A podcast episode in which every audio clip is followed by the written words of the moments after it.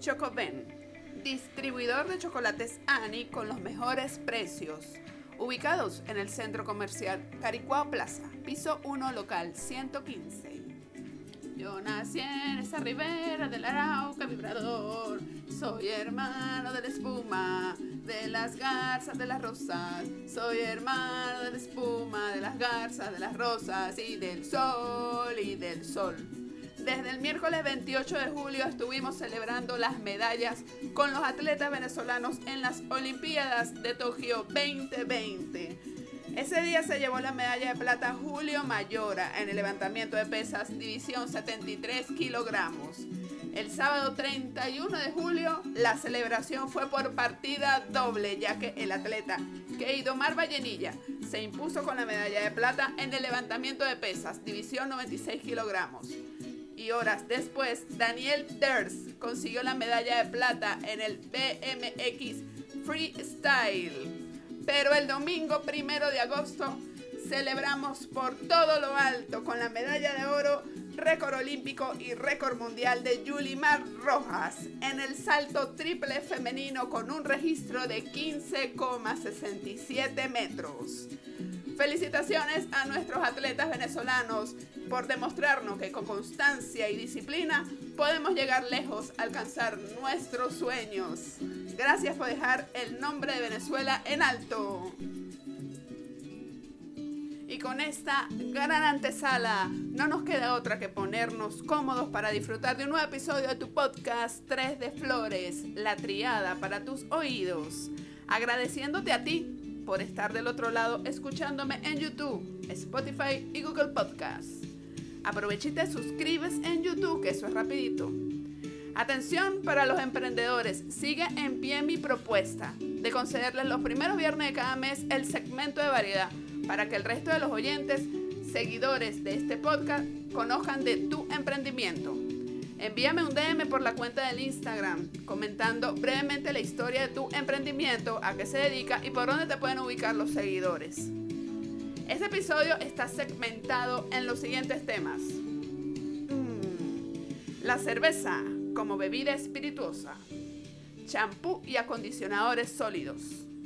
Y volverías con tu ex después de divorciados. Así que no te pierdas detalles de estos interesantes temas así como el cuarto relato de Flores y Espinas por Doris Martínez. Ahora sí, desde Caracas, Venezuela, en el control, edición y producción, con toda la alegría y el amor, Adriana Flores.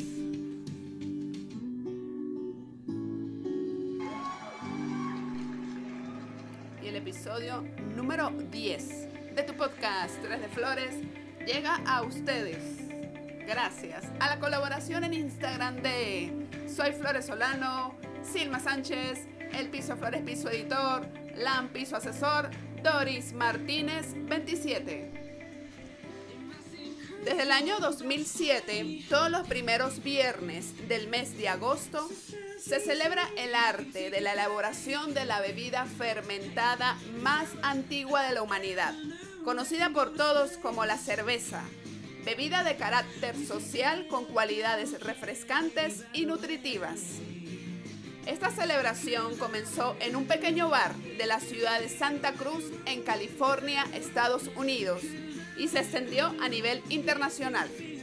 Los primeros registros de la elaboración de la cerveza se encuentran en el Código de Leyes Amurai, creado en la antigua Mesopotamia del Oriente Medio, 4.000 años antes de Cristo donde la cerveza era elaborada por extractos de cebada y la llamaban bebida fuerte, pasando luego por todas las civilizaciones a nivel mundial.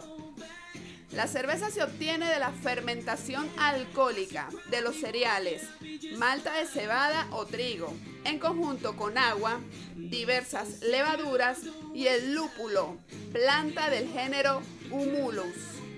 La combinación de estos ingredientes produce una gran variedad de tipos de cerveza, dependiendo de la época, la región y la cultura de cada país. Las hay para todos los gustos e incluso de todos los colores, donde la diversidad va desde la intensidad del color, el brillo, las partículas en suspensión, la calidad e intensidad del aroma y los matices del sabor a malta, lúpulo y levadura. Las cervezas especiales son aquellas que tienen más malta y alcohol. Y las cervezas clásicas son las rubias y de poco cuerpo. Para los catadores de Tres de Flores, quienes respondieron a la encuesta publicada en la cuenta de Instagram del podcast, la cerveza favorita es la Solera Azul. Seguida en el segundo lugar y empatada quedaron la Zulia y la Estela Artois. Y en el tercer lugar y empatadas quedaron la Regional y la Modelo. Durante esta cuarentena, el consumo de la cerveza en algunos países como España se ha incrementado, motivado a la ansiedad por estar todo el día encerrado en casa. Pero no debemos olvidar que el consumo excesivo de bebidas alcohólicas es nocivo para la salud, y más en una situación de crisis sanitaria como la que estamos viviendo.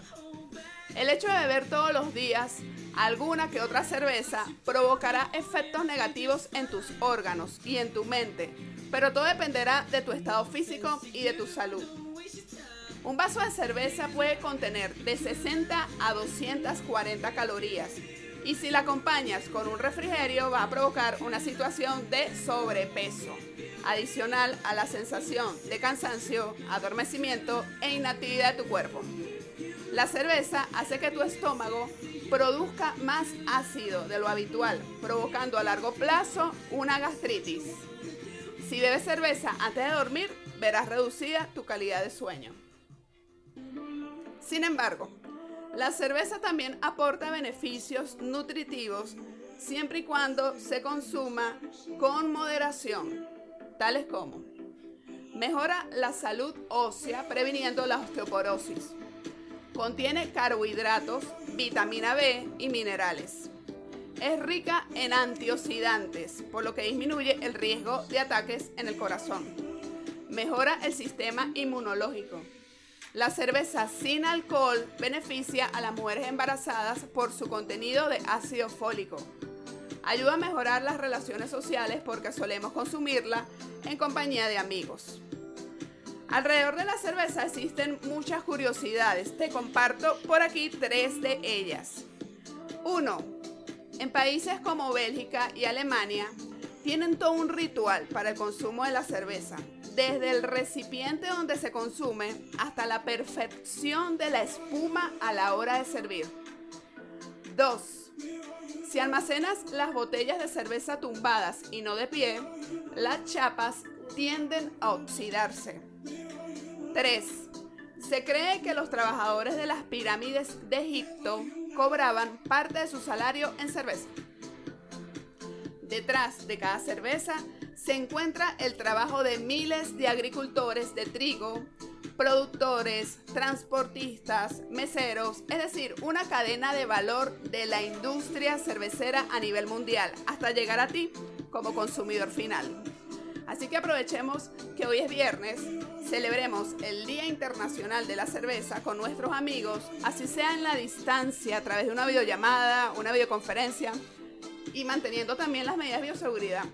Brindemos con una cerveza bien fría. Y si te encuentras en otro país, disfruta de la cerveza de otras culturas con diferentes sabores. Por cierto, ¿sabías que existen helados y cupcakes de cerveza? Mm, si no lo has probado, anímate a probarlos. Feliz Día Internacional de la Cerveza. ¡Salud! Pasemos así al segmento Variedad. Era el año 1987 al sur de Inglaterra cuando Constantin y Stan Crystal, trabajando en un nuevo jabón en su laboratorio, descubrieron durante las pruebas que no tenían la consistencia correcta de espuma necesaria para un jabón, pero dicha equivocación fue el invento de un nuevo producto, una barra de champú sólida. ¿Has oído hablar del champú y acondicionador sólidos? Tal vez te da miedo que el cabello no te quede bien. Esta semana publiqué en la cuenta de Instagram 3 de Flores la encuesta donde le pregunté a los seguidores si han usado champú y acondicionador sólidos y con un 57% de los votos la respuesta fue que no lo han usado. Pues en el segmento variedad del episodio del día de hoy les comparto las bondades en el uso del champú y acondicionador sólidos. Primero, no solo a nivel económico, ya que al no tener agua son concentrados y tienen una mayor duración a los productos líquidos. Segundo, por ser una alternativa más natural, genera beneficios para tu cabello, evitando irritaciones o caspa. Tercero, aporta beneficios para el cuidado del medio ambiente porque al ser empacados en papel reducimos el uso de envases plástico. Actualmente existen una gran variedad de champús y acondicionadores sólidos para cada tipo de cabello. Es posible que le tengas que dar a tu cabello un tiempito para que elimine los compuestos químicos y se adapte al champú sólido. Ten paciencia, relájate y coopera y date tu tiempo porque verás que los resultados merecen la pena. El champú sólido limpia el cabello y cuero cabelludo. El modo de uso, muy sencillo, humedece bien tu cabello, no sumerjas la pastilla de champú bajo el agua para evitar que se ablande en exceso, frótala por tu cabeza hasta obtener espuma, lava y masajea suave tu cuero cabelludo, luego retira el producto con agua y repite si consideras necesario. El acondicionador sólido nutre, protege, aumenta el brillo y restaura la vitalidad de tu cabello. El modo de uso también muy sencillo. Una vez que retiraste el champú de tu cabello, toma la pastilla de acondicionador, frótala directamente en tus manos y aplícalo en las puntas del cabello. Deja actuar unos minutos y retira con agua. Se recomienda no dejar las pastillas de champú y acondicionador sólidos en la bañera o en la ducha, porque se retiran con la humedad. Se sugiere usar cajitas metálicas, bolsitas o jaboneras para guardarlos. En esta oportunidad contamos con la compañía de Jorleni Catalán, creadora de la tienda online ecolover.center, quien nos explicará mejor este tema de variedad del día de hoy. Feliz viernes, Jorleni, y una vez más bienvenida a Tres de Flores. Hola Adriana, estoy muy feliz de estar nuevamente en tu podcast. Jorleni, cuéntanos, ¿cuántos tipos de champús sólidos existen? Existen dos tipos de champú sólido. La diferencia radica principalmente en el proceso que se utilice para su elaboración. Están los champús con depuración, que son elaborados por saponificación, que es un proceso químico con el cual se obtiene jabón al mezclar un aceite con una solución de hidróxido de sodio. Y están los champús sin depuración, que en su elaboración se utiliza un agente tensoactivo natural. Este está derivado del coco. Ok, como información complementaria, los champús con depuración no necesitan el uso de acondicionador, mientras que los champús sin depuración sí necesitan del uso de acondicionador sólido. Y en cuanto a su uso, Jorleni, ¿en qué se diferencia cada tipo de champú sólido?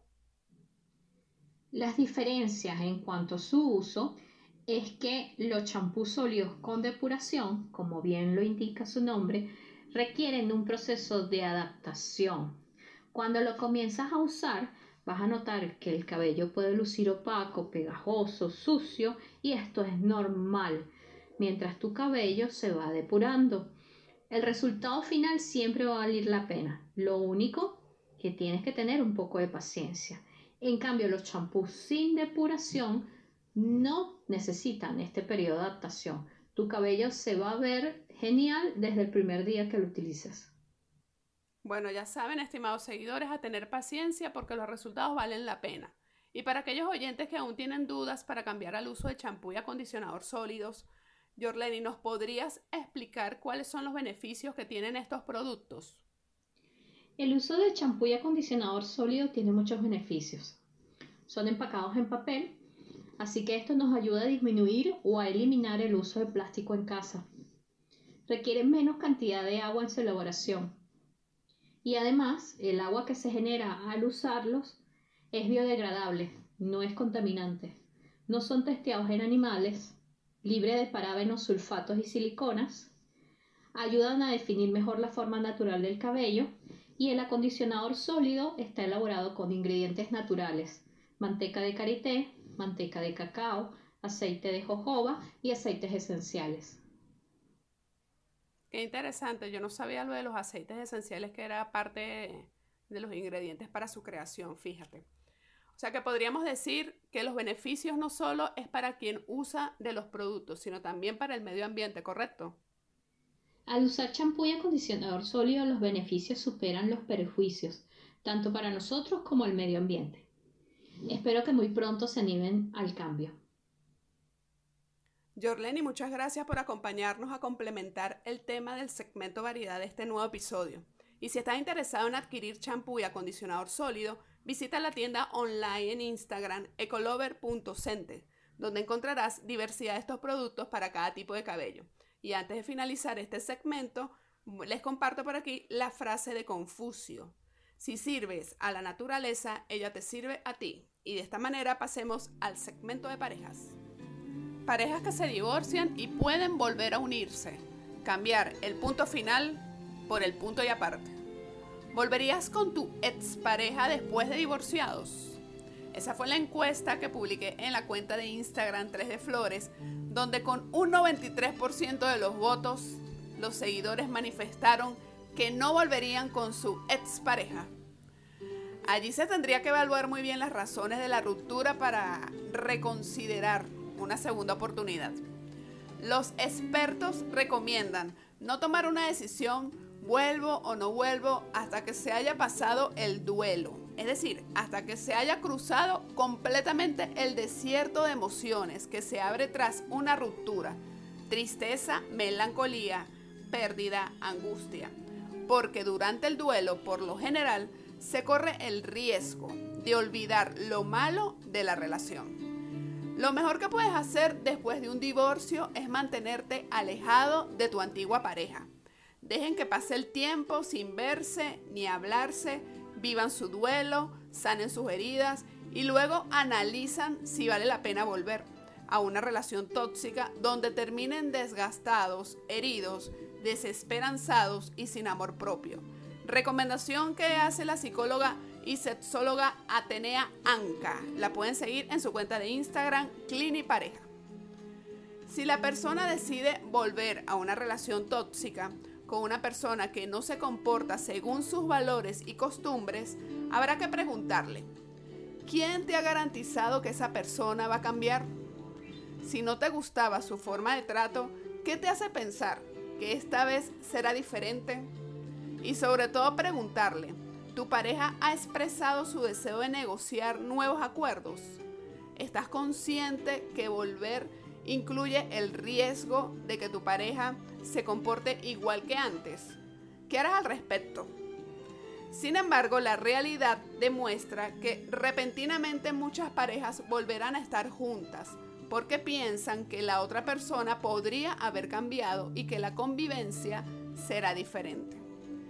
El amor no es una condición suficiente para que una pareja funcione. Debe acompañarse de comunicación, valores y costumbres en común, así como de un proyecto de vida juntos, llegando a acuerdos mediante la negociación. Según un estudio realizado a finales del año 2019 por la Universidad de Kansas, en parejas casadas Dos tercios de los encuestados dijeron que volverían a estar juntos debido a la intimidad y dependencia que habían desarrollado con su pareja a lo largo del tiempo. Por otro lado, las personas que manifestaron querer separarse definitivamente es porque dejaron de creer en el amor, que sería para siempre, motivado a la distancia emocional, a una violación de la confianza, a peleas frecuentes o a un sentimiento general de incompatibilidad. El estudio también dejó claro que la ruptura se siente más difícil para la persona que la realiza, porque tiene que lidiar con la mayoría de las dudas sobre si la decisión fue la correcta o no. Pero la pregunta realmente importante de este episodio es si volver a estar juntos es una buena idea. Todo va a depender como lo expresa la psicóloga Noelie Nilsson. Si no existe problemas serios como el comportamiento abusivo en la relación y cada pareja realmente se preocupa por la otra, una segunda oportunidad podría funcionar. Si estás considerando volver con tu expareja, sé totalmente honesto contigo mismo. Examina tus motivos para hacerlo. No vuelvas porque te sientes solo, tampoco porque estás aburrido o porque tienes miedo de nunca encontrar a alguien más.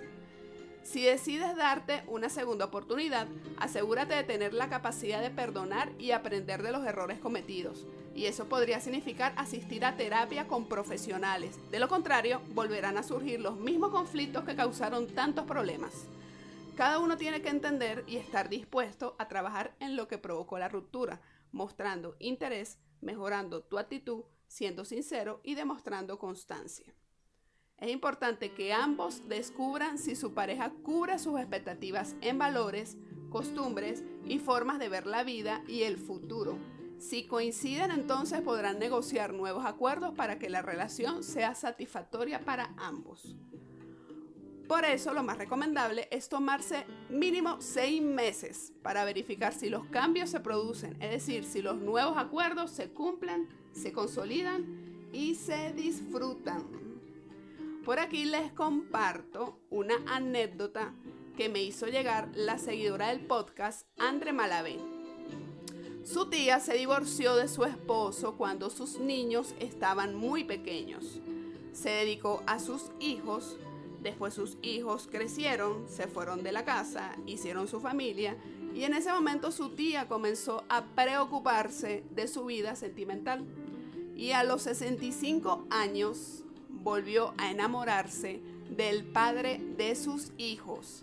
Se reconciliaron y están viviendo una nueva historia de amor. Y con esta anécdota finaliza el segmento de parejas, no sin antes invitarlos a que se pongan cómodos para disfrutar del cuarto relato de Flores y Espinas de Doris Martínez.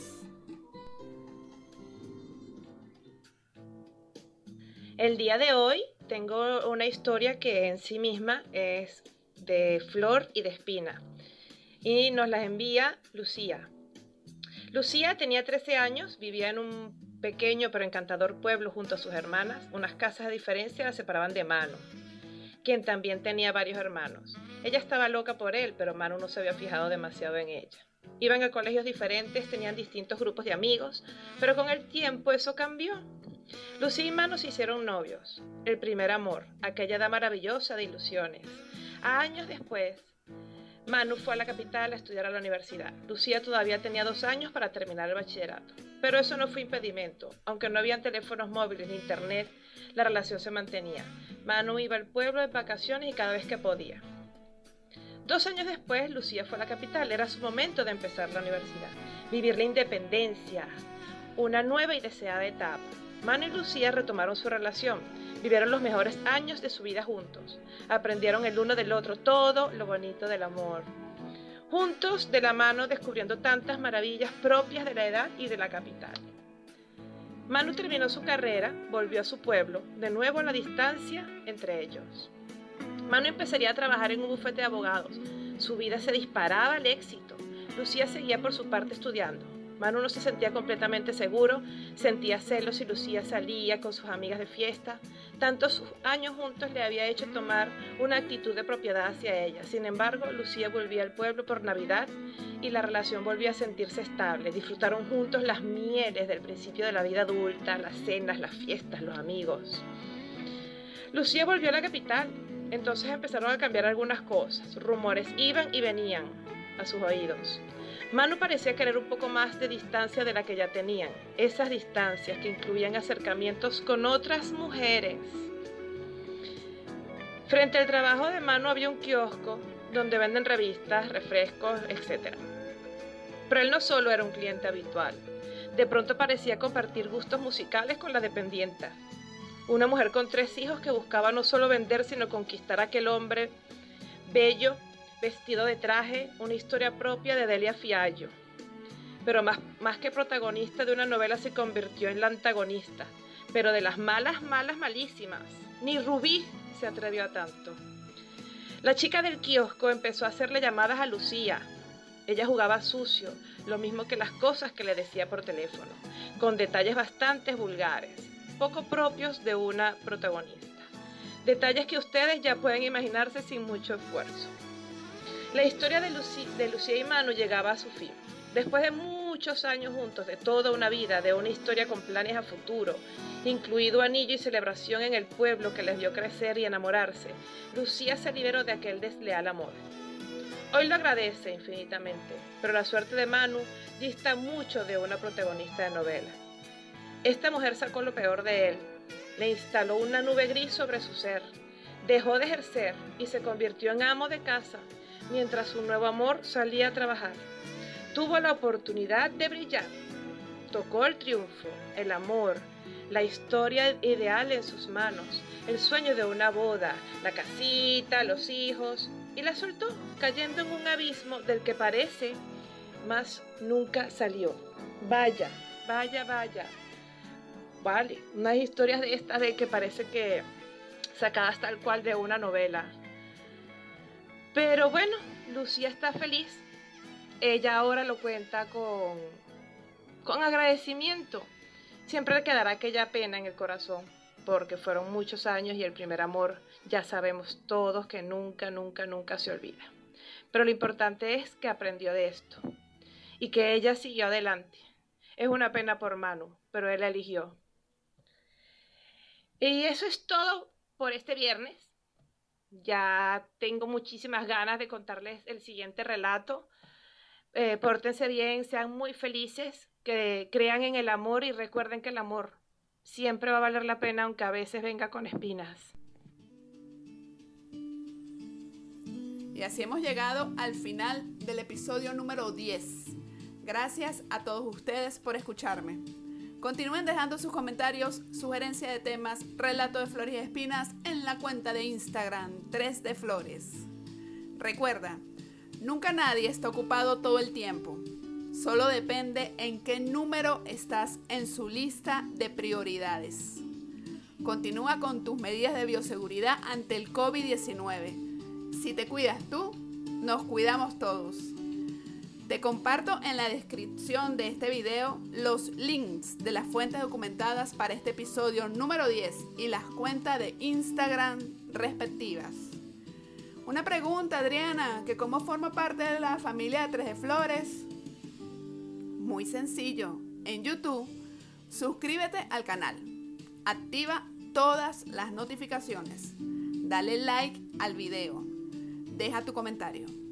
Y en Instagram, comparte y dale like a las publicaciones que por lo general vengo compartiendo diariamente e interactúa con las historias. Continúa disfrutando cada viernes de un nuevo episodio de tu podcast 3 de Flores, la triada para tus oídos, por las plataformas de YouTube, Spotify y Google Podcast. De esta manera concluye el episodio, mis queridos oyentes. Nos escuchamos la próxima semana. Que tengan todos un feliz fin de semana. Nos vemos. Chao, chao.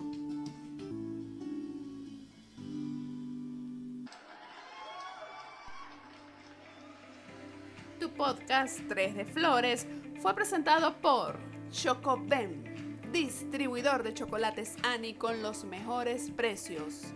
Visítalos en el Centro Comercial Caricuao Plaza, piso 1, local 115.